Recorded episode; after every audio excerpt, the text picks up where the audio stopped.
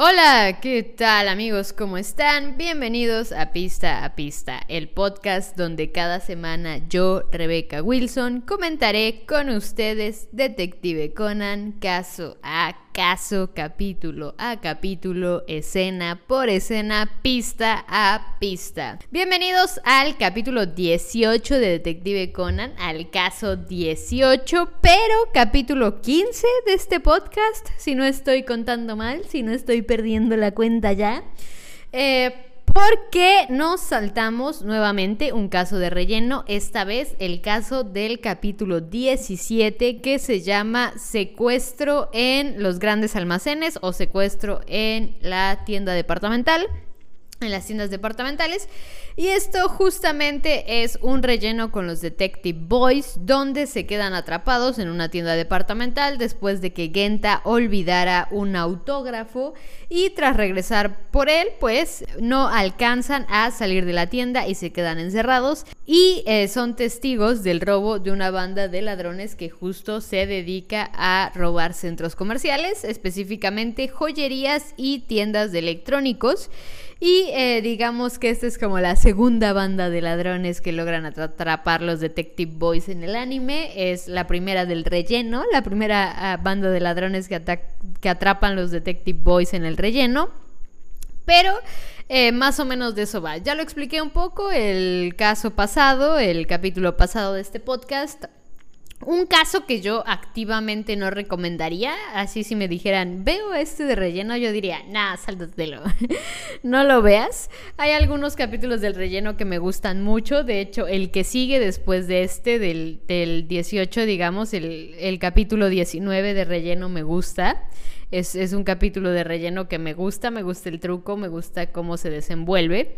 Pero este caso en particular, si te gustan los Detective Boys, velo, pero yo activamente no lo recomendaría. Pero de cierta forma es entretenido. Creo que hasta eso no falla en ser entretenido. Hay algunos casos de relleno que, que sí son un poco aburridones varios casos de relleno que sí son un poco aburridos. En este caso, este relleno con los Detective Boys cumple en entretener, cumple en entretener, pero tampoco es un caso que yo diga, sí, tienes que verlo, ¿no? Un caso donde yo diga, tienes que verlo, definitivamente no es. Pero nos vamos ahora al capítulo 18. El asesinato de la novia de junio. Este capítulo en el anime marca la aparición de la mejor amiga de Ran, Sonoko-sama, la reina de las deducciones, la deduction queen, que eh, por ahí vi un comentario de, de Cory eh, que eso pasa cada vez menos. Es correcto. Mientras más va avanzando la historia, la Deduction Queen, Sonoko-sama, Sonoko Suzuki, va a aparecer menos, menos, menos, menos, menos, menos, menos, hasta que llega un punto en el que realmente cuando aparece es cuando es. Incluso hasta Ran lo menciona, es como ya tenía mucho tiempo sin aparecer la Deduction Queen. Pero si ves los rellenos, no, la Deduction Queen sigue ahí en los rellenos. La, Deduction Queen es muy constante en los rellenos. Pero si no ves los rellenos, definitivamente eh, poco a poco la Deduction Queen va perdiendo su fuerza. Pero en este caso es la primera vez que, si solo ves el canon de Conan, vemos por primera vez a la Deduction Queen. Si ves los capítulos de relleno, Sonoko aparece por primera y única vez antes del canon en el capítulo 6 de Detective Conan Anime, el asesinato de San Valentín, creo que se llama, si mal no recuerdo, es Sonoko y la presentan en ese capítulo, presentan su personalidad en ese capítulo y ella es, digamos, eh, el detonante del, del caso de ese capítulo de relleno, capítulo 6 del anime. Ahí te presentan a Sonoko, entonces en teoría si solo has visto el anime y no te has saltado rellenos, a Sonoko ya la conoces. De hecho, en el relleno pasado, eh, Ran menciona a Sonoko, no me acuerdo por qué la menciona, creo que iba a salir con ella o venía de salir con ella. Algo así pasa, pero si mal no recuerdo, eh, sí menciona Sonoko en ese relleno. Y la primera vez que aparece Sonoko es en el capítulo 6 del anime. Mientras que en el manga aparece en otro capítulo por primera vez que veremos más adelante y que eh, ya lo discutiremos aquí. Pero este no es el primer capítulo del manga que aparece Sonoko, pero sí es el primer capítulo canon del anime donde aparece Sonoko, más no es el primer capítulo del anime donde aparece Sonoko, ya que ese es el capítulo 6. Eh, Sonoko tiene muchas primeras apariciones, aparentemente. Tiene una primera aparición en el anime, primera aparición en el manga y primera aparición en el canon del anime o en la parte canon del anime. En, sí, pues en este caso sería la parte canon del anime. Eh, digamos que pusieron su, su aparición antes de eh, su primer caso real en el manga. Entonces, Sonoko tiene varias primeras apariciones, ¿no? Eh, pero ya también iremos a las películas. Ya nos vamos acercando peligrosamente a la película 1. Eh, creo que es después del capítulo 54, más o menos tengo así la indicación. O yo tengo anotado que después del 54 vea la película 1. Eh, así que este, ya nos vamos también acercando a la película 1. Pero este caso, el asesinato de la novia de junio, Aquí va a haber, o sea, siempre ya saben que si no critico a Gosho y si no le digo que, que lo odio, amo en este podcast, no es este podcast. Entonces te amo, Gosho. Pero aquí es una gran crítica a Gosho, que no sé si en los 90 estaba bien visto, pero definitivamente para 2021, 2022 ya, que esté saliendo este capítulo. Este capítulo del podcast está saliendo en 2022. Lo estoy grabando en 2021, pero ya está saliendo en 2022. El primer capítulo del año de este podcast. Feliz año a todos los que escuchan este podcast. Muchas gracias por escucharlo.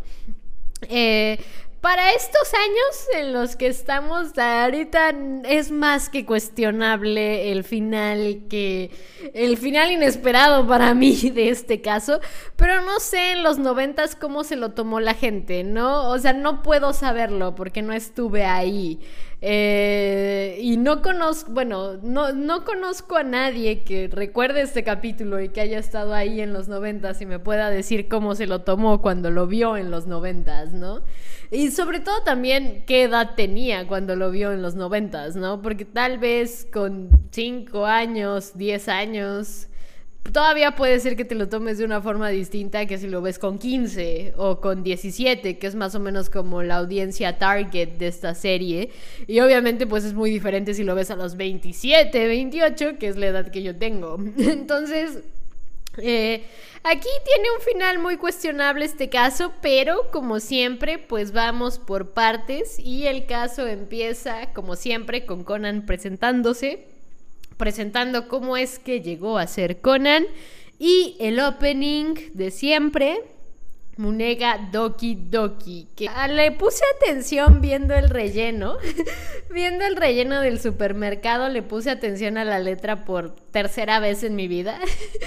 Y la letra está buena, ¿eh? O sea, la letra me pareció buena. Y pues empezamos con el capítulo El asesinato de la novia de Junio, que ahorita que acabo de ver el nombre del capítulo, me recordó un poco que eh, la película que nos viene de Conan para el próximo año, la película 25, se va a llamar La novia de Halloween. Halloween Bride, creo que es el, nombre que le pusieron para, para el título en inglés. Pero en Francia le pusieron la novia de Shibuya. Eh, obviamente supongo que para evitar mencionar Halloween en su título, pero si le pusieron la novia de Shibuya, no idea por qué, no sé qué sabrá Francia. Eh, la película va a estar disponible en Francia, va a estar también creo que en España, va, se va a estrenar en España un mes después, una cosa así, creo, después de, que se estrene en Japón. Creo que en Francia va a tener un tratamiento similar, se va a estrenar un mes después o algo así. Me veo tentada a querer pedir mis vacaciones para, para mayo y, lanzarme a, España o a Francia a ver la, la novia de Halloween, ¿eh? Me veo tentada, ¿eh? Me veo muy tentada muy, muy, muy tentada a, ver esa película. Estoy muy hypeada por esa película, por lo que he visto del tráiler y tal. Tiene todas las cosas que amo de Detective Conan, así todas. Entonces me veo muy tentada. Pero regresando a la novia de junio, pues precisamente Conan es el que está relatando que se va a casar una profesora de Ran y de Shinichi cuando estaban en la escuela media, ¿no? Eh, aquí lo traducen como secundaria, que es más o menos aquí en México, por ejemplo, y en Japón más o menos también, creo que varía un año o dos, eh, pero es más o menos a la escuela a la que asistes cuando tienes entre 12 y 15 años, ¿no? Este, entonces estaban, digamos, en la escuela media y ella era la maestra de música. Eso es interesante porque justamente es Sonoko la que menciona que esa maestra siempre regañaba a Shinichi porque desafinaba en música. Esto va a ser una característica interesante de, Shinichi que se va a ir explorando más y más y más y más y más más adelante en la serie. Y es una característica simpática que eh, va a tener Conan, ¿no? Eh, sobre todo Conan, porque realmente nunca vamos a ver a Shinichi desafinar, pero a Conan lo, va, va a haber una película dedicada a eso, a cómo desafina Conan. Bueno, no a cómo desafina Conan, pero va a haber una película donde se menciona bastante sobre las habilidades musicales de Conan. Pero curiosamente, aunque, aunque desafine y no sepa cantar, el, el hombre tiene muy buen oído, en realidad. Shinichi tiene muy buen oído, también se explora en esa película. Pero eh, justamente aquí Sonoko es la que menciona que Conan, bueno, que Shinichi es la Sonoko la que menciona que Shinichi es un desafinado. Y obviamente Conan se hace el ofendidito y le dice, pues perdóname por ser desafinado, ¿no? Pero cuando se encuentran con la maestra ven que ella se ve preciosa, ¿no? Se ve preciosa. Este, y curiosamente la maestra reconoce a Ran, a Sonoko, y cuando ve a Conan le dice, ay niño, te conozco de algún lado, como que le suena, como que le suena, ¿no? Conoció a Shinichi como seis años más grande de lo que es Conan.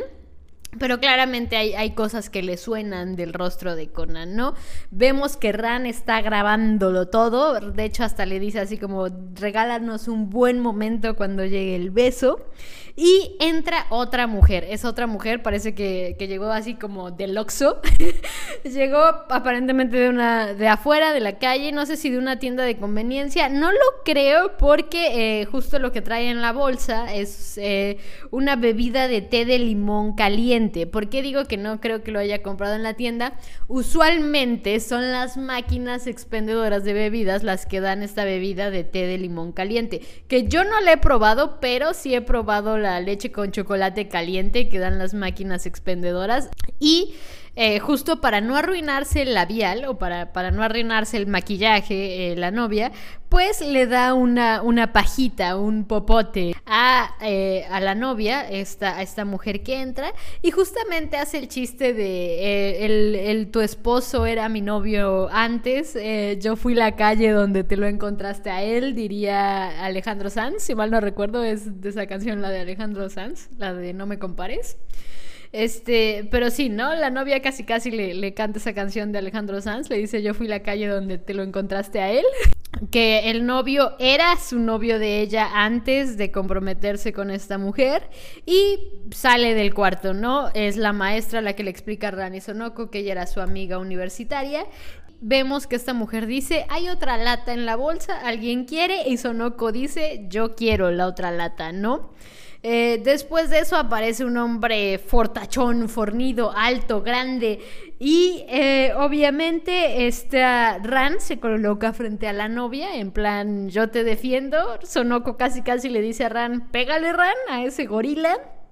Pero Después automáticamente aparece Megure y policías genéricos que en ese tiempo existían con Megure que entran detrás de él y justamente dice que no podían faltar a la boda de la hija de su jefe. Entonces esta mujer, esta maestra de música, es eh, hija del comisario, o sea, del jefe de Megure, del comisario de la policía metropolitana.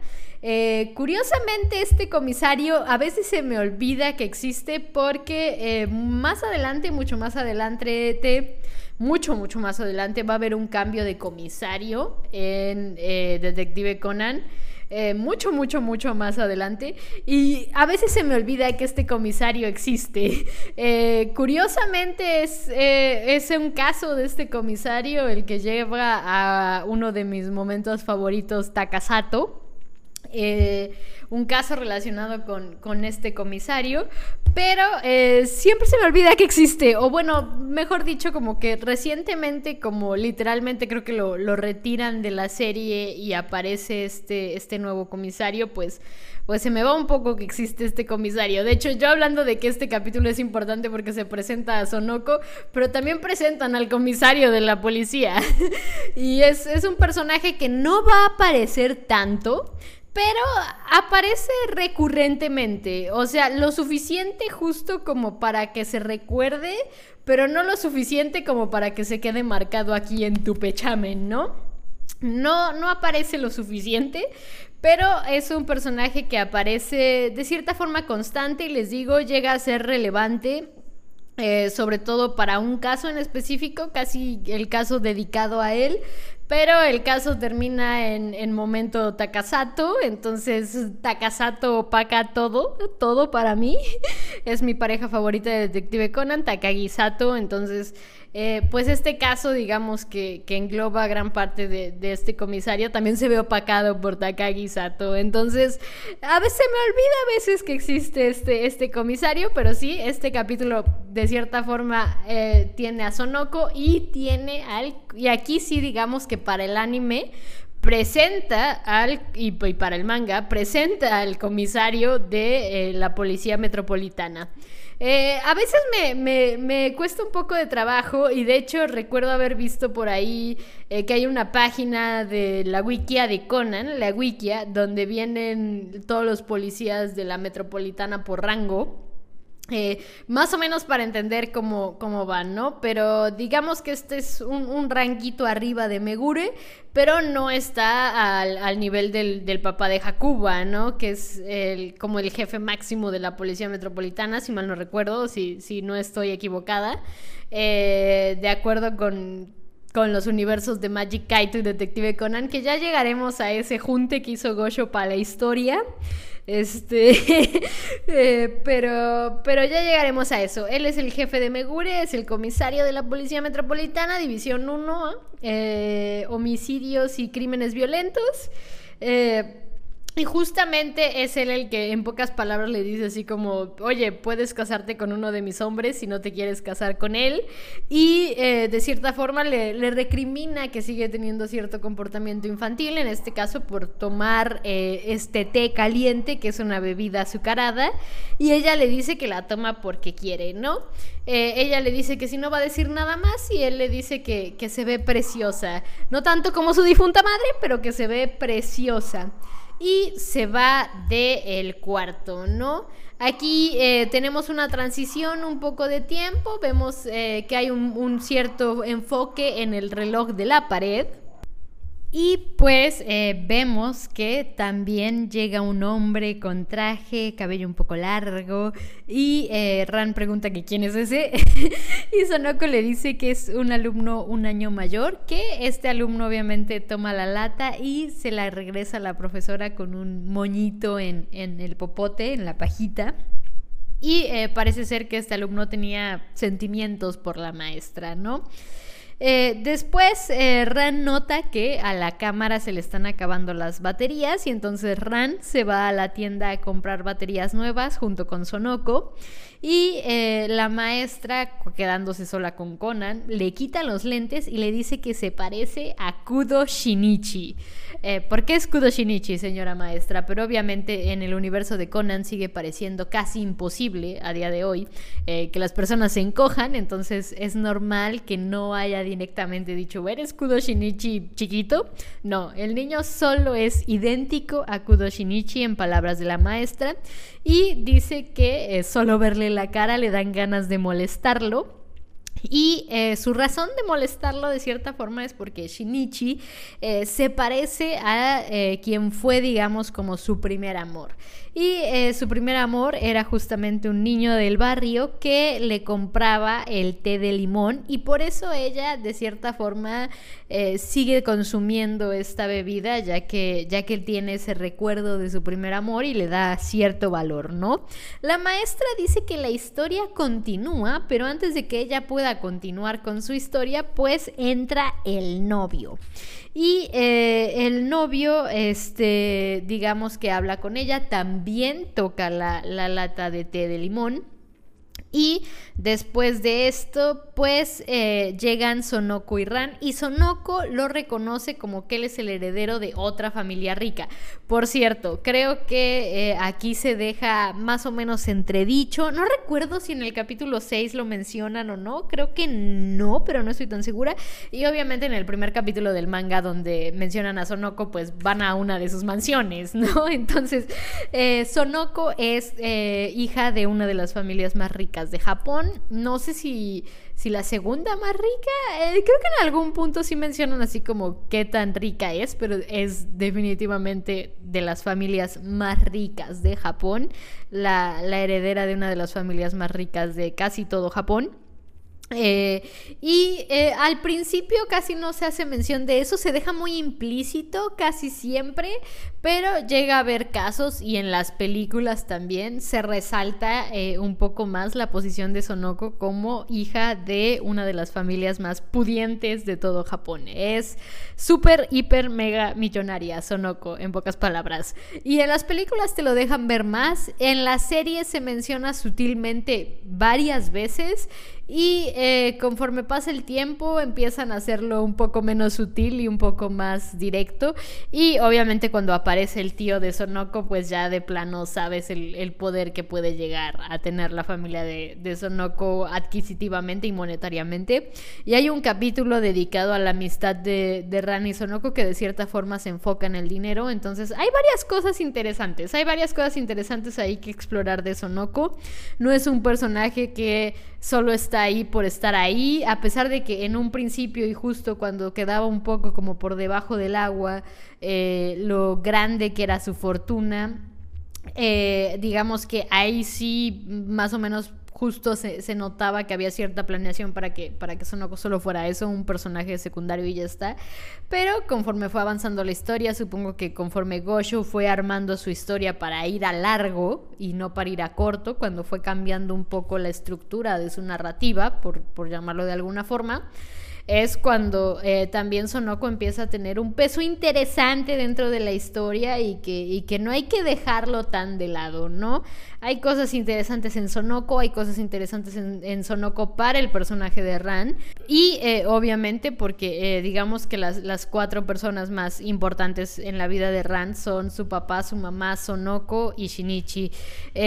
Sonoko y Shinichi no sé exactamente en qué orden de prioridad estén, pero definitivamente Sonoko y Shinichi son eh, las dos personas más importantes de Ran, más allá de su familia, más allá de su papá y su mamá. Las, las siguientes dos personas a las que Ran más quiere son Shinichi y Sonoko. Entonces, son, eh, Sonoko es un personaje interesante, pero bueno, justamente habla de, que él es el, el heredero de una familia rica, pero justo como fue adoptado y tal eh, se rumorea que los va a arruinar, pero obviamente él es el novio de la maestra, la maestra los besa, eh, se quedan un poco impactados por el beso y después salen de la habitación. Eh, cuando salen de la habitación, digamos que proceden, supongo, hacia el lugar de la ceremonia. No sé cómo funcionan mucho estas bodas en Japón, al menos en, en Conan nunca hay una boda que se concrete, por desgracia. Siempre pasa algo. Rara vez se ha concretado una boda en, en, Detective Conan. Hay tres intentos de boda, creo. Sí, tres intentos de boda en Detective Conan. Este es el primero, no se concreta. Eh, pero no, mm, o sea, supongo que, se van hacia, hacia algún lado, eh, salen de la habitación pero escuchan que algo cae que los hace regresar a la habitación y ven justo que eh, la maestra está en el piso, la lata está en el piso y eh, aquí vemos una ambulancia y cómo están empezando la investigación, ¿no? Viendo que Conan se da cuenta que hay, una, hay un pedazo de cápsula que no se absorbió totalmente eh, dentro de lo que, que dejó la mancha de la lata. En el piso, pues, se llega a la conclusión de que la cápsula fue el eh, sitio donde se contenía el veneno, lo que envenenó a la hija del comisario.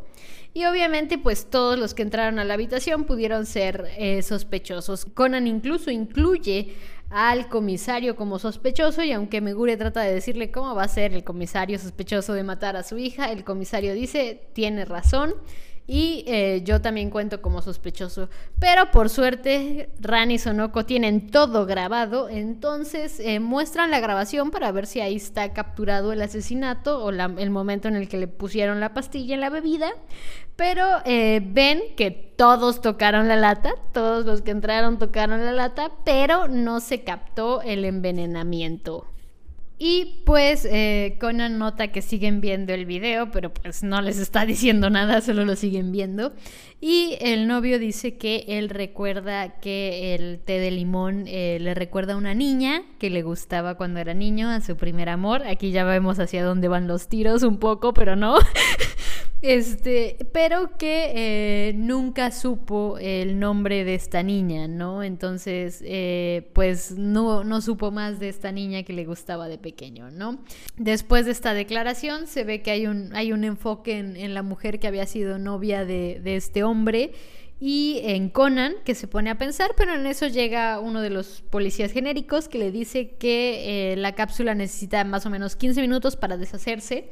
Entonces recortan obviamente el, tiempo de introducir la cápsula en la botella a las 3 y media. Y eh, obviamente a las tres y media en punto fue cuando se va el comisario del cuarto pero el otro de los forenses, un, forense aquí es el que dice que las huellas del comisario no están en la lata envenenada. El comisario le dice en pocas palabras, no seas tonto, aquí se puede ver claramente que yo tengo la lata en las manos. Y eh, le dicen, sí, pero no están tus huellas ahí. Conan le pregunta al forense las, las huellas de quién más faltan.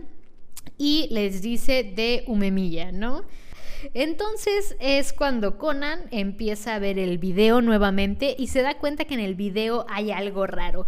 Y eso raro es justamente que eh, Sonoko al salir del cuarto deja la lata en el mismo lugar donde estaba la lata de la profesora. Entonces en el video pareciera que la lata se mueve de repente, eh, hace un giro total la lata, pero no es eso, sino más bien es la lata de Sonoko superpuesta a la lata de la profesora. Hay dos latas, la de Sonoko y la de la profesora. Entonces, eh, Conan empieza a pensar y dice que ya sabe qué es lo que pretendía el culpable, ya sabe qué es lo que pretendía y después aparece otro forense con un frasco con el veneno. Conan explica cómo funciona ese veneno y dice que ya descubrió quién es el asesino, pero... Eh, mientras tanto, hay un corte a comerciales y volvemos con Rana y Sonoko pidiéndole a Megure ir a ver a la profesora al hospital porque están preocupadas. Y pues, eh, ya que Conan tiene toda la deducción, obviamente aquí dice que como no está Kogoro, pues tiene que hacer un ajuste y duerme a Sonoko. Eh, la razón original por la que duerme a Sonoko es es un poco más larguita, pero al final eh, dormir a Sonoko siempre le ha resultado mejor de que su plan original antes de dormirla a ella. Eh, aquí es donde explica quién envenenó a la profesora y eh, esto es obviamente todo ha sido creado suponiendo y conjeturando que el veneno estaba en la cápsula cuando pudiera ser que la cápsula solo era un distractor justo eh, para engañar a la investigación y que se centrara en eh, la cápsula. Entonces aquí es cuando Conan, con la voz de Sonoko, dice que noten la lata en el video y explica este truco de la doble lata, ¿no? Las latas superpuestas que en el video hacían parecer que era solo una lata, pero si te fijas bien parece que se girara de la nada y esto se debe a que Sonoko puso su lata alineada con la lata de la profesora. Entonces, eh, viendo esto y tomando en cuenta que la lata que contenía el veneno era una lata que no tenía ni las huellas de uno de los sospechosos ni las huellas del comisario, pues, eh, pero sí tenía las huellas de Sonoko, pues se puede deducir que la lata envenenada es la lata que Sonoko puso ahí justo al lado del de la profesora y donde se creó esta ilusión de una lata cuando en realidad había dos. Entonces, esto significa que la lata fue envenenada después de que Sonoko y Ran salen del cuarto a buscar las pilas. En este caso, los únicos que entraron al cuarto después de que sucede esta salida de Sonoko y Ran del cuarto son precisamente Conan y el novio. Conan obviamente no la mató, entonces pues ¿quién queda? El novio. Y eh, obviamente aquí se habla de que eh, el novio fue el único que pudo haber sido el asesino.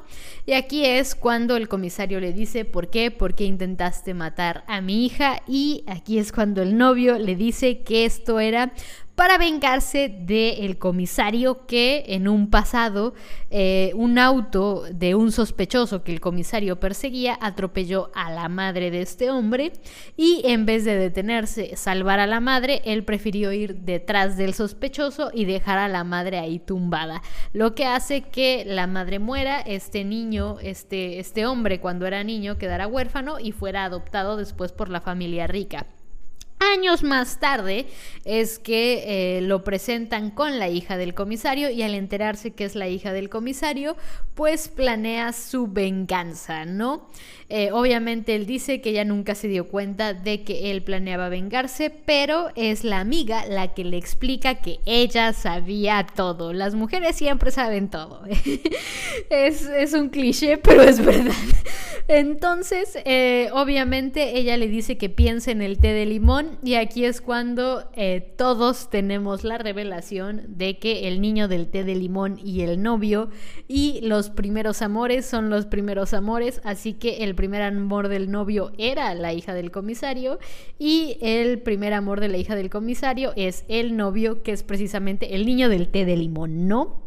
Entonces, eh, la misma amiga dice que ella no sabía cómo encontrar la forma para pedirle perdón a este hombre por lo que hizo el comisario. Y de cierta forma, aquí es cuando eh, Conan descubre que ella se ha de haber dado cuenta cuando él le puso el veneno del té. Y pues eh, tomó el té voluntariamente, por decirlo así. eh, a ver si así la perdonaban, aunque ella no hizo nada. Gosho, ¿qué pedo? ¿Qué te pasó aquí, Gosho? Gosho íbamos tan bien. Gosho, Gosho, Gosho. Gosho, me perturbas a veces. Sí, pero bueno, eh, llega un policía, dice que hablaron del hospital, la hija está bien, está estable y nos vamos con Step by Step tras los incontables días, ella lo sigue esperando. Me encanta ese opening. A ese sí le he puesto mucha atención a la letra porque me gusta esa parte. tras los incontables días, ella me sigue esperando. Muy Shinran, muy, muy Shinran. Eh, nos vamos con el ending y regresamos a la perturbación. ¿Y eh, por qué volvemos a la perturbación? Pues vemos que Conan está narrando la historia y nos dice que la profesora salió del hospital dos meses después. Aquí vemos una escena pequeñita donde eh, te cuentan que el novio tuvo una sentencia reducida debido a que ella se tomó el té voluntariamente Obviamente depende de muchas circunstancias, eh, cuántos años te dan por asesinato, a quien supongo que en Japón y en, cualquier otro país, eh, no me sé las leyes japonesas, pero le dieron una sentencia reducida al novio porque la maestra se tomó el té voluntariamente. Y eh, aquí es donde empiezo a perturbarme. Sonoko le dice a la maestra que le va a invitar a un refresco y la maestra pide té caliente, ¿verdad? Porque los, los hábitos viejos tardan en, en desaparecer. Y aunque eh, dentro de, esto mencionan que pues la maestra por eso tal vez nunca se vaya a casar, Conan dice que tres años más tarde la maestra se casa con su primer amor. O sea, con el sujeto que intentó asesinarla. o sea, no se casó con una red flag.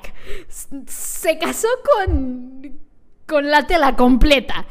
o sea, se casó con la parisina de telas rojas completa, esta señora. No se casó con una red flag. No se casen con el que los intentó asesinar, señoritas, por favor. Gosho, ¿qué demonios te pasó aquí? O sea, les digo, no tengo idea cómo es que haya sido recibido esto en sus tiempos, o sea, año 96, estamos hablando del anime. Eh, del manga, pues estaríamos hablando de un 94, 95 tal vez. No sé cómo haya sido recibido esto en los 90 eh, en en, Japón y en el país donde sea que, ustedes me estén escuchando, eh, los que hayan llegado a ver la, serie en los noventas, estoy muy curiosa de saber cómo fue recibido esto en los noventas, eh, porque obviamente hay cosas que cambian, ¿no? Hay, hay muchas personas que, que, de pequeños veíamos una cosa y, y no nos dábamos cuenta como de la profundidad del asunto, o de adolescentes veíamos una cosa y estaba un poco más normalizado, aunque no fuera lo correcto. Pero les digo, esta señorita no se casó con una red flag, se casó con la parisina de telas rojas completa. Es, es muy fuerte este, este final, al menos en, mi visión como, como, como ahorita, o sea, en mi visión del mundo actual, me parece un final que yo lo cambiaría. O sea, si, si me pidieran rehacer Conan, y rehacer este capítulo, yo omitiría esa parte. O sea, lo dejaría hasta que vuelve a sacar una lata del té. Eso podría estar graciosito. Ah, jaja, sí, sigue tomando el té, aunque el güey del que por la razón por la que tomaba el té sea un asesino, pero no contaría que tres años después se casó con ese mismo güey que intentó matarla. O sea, eso sí, ya lo omitiría por completo. O sea, realmente me parece algo, mm, no sé, un, muy mal mensaje.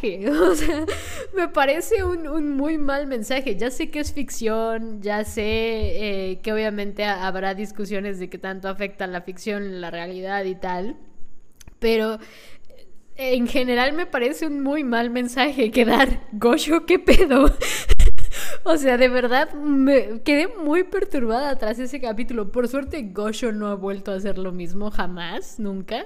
O sea, gracias, Gosho, gracias por no seguir perturbada. A ver, no, o sea, sí me ha seguido perturbando Gosho, no te libras de eso, pero al menos no así, o sea, no en este sentido y no en ese grado. Creo que este ha sido el, capítulo con el peor final de Conan en este sentido.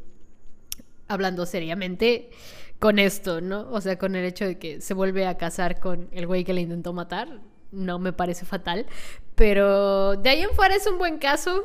Nos presenta a, Sonoko en el canon del anime nos presenta a el eh, comisario de la policía en, en, todos los casos, ex comisario actualmente en Conan, spoiler. Nos presenta a Sonoko en el canon del anime, en el relleno ya la conocíamos, y en el manga se conoce en otro caso que también veremos. Eh, pero eh, me parece un caso que de cierta forma es de vital importancia verlo más allá del final. Y más allá del final es un caso interesante, o sea, me, parece bastante interesante el caso en, su generalidad y eh, con todos estos matices que tiene, creo que es un buen caso. O sea, creo que es un caso que a mí me gusta si quitamos el final. si quitamos los últimos dos minutos. No, ni siquiera dos minutos. O sea, si quitamos el último diálogo de Conan, yo creo que con eso me basta. O sea, con eso me sirve. Este, pero en general es un buen caso, es, es un caso interesante. Esta, esta, este juego de las latas y que la lata se volteó, la lata superpuesta, que había dos latas y lo que no captó la cámara fue justamente este, este intercambio de latas. Creo que eso me gusta. O sea, me gusta y eh, les digo, en general el caso me parece bien. El problema es la última oración. Literal. Ese es el único... Gosho, ¿qué pedo, Gosho? Gosho, te quiero mucho a veces, pero qué pedo, Gosho.